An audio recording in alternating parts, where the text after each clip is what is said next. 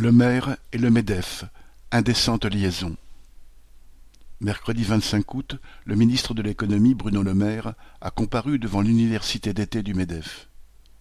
Il a présenté au patron présent ses pistes pour relancer la production, maintenant qu'est censé se terminer le « quoi qu'il en coûte ».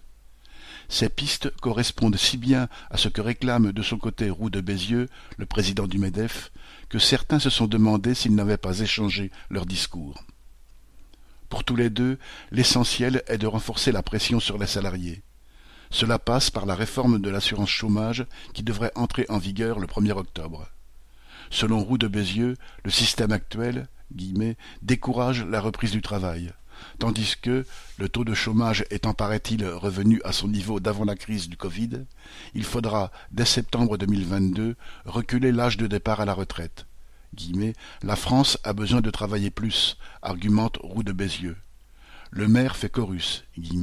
Oui, la France a besoin d'une réforme des retraites. Tous deux sont d'accord aussi pour reprendre les recettes à succès suspendues à cause de la crise sanitaire.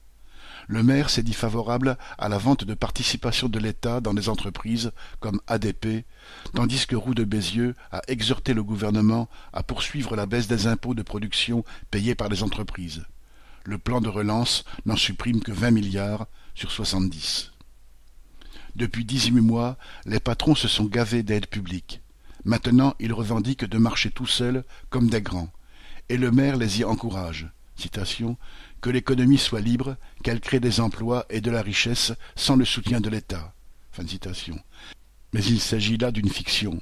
L'État paye, exonère, passe commande, dédommage et subventionne. Et les patrons s'exclament, tout fiers Regardez, on s'en tire tout seul. Vincent.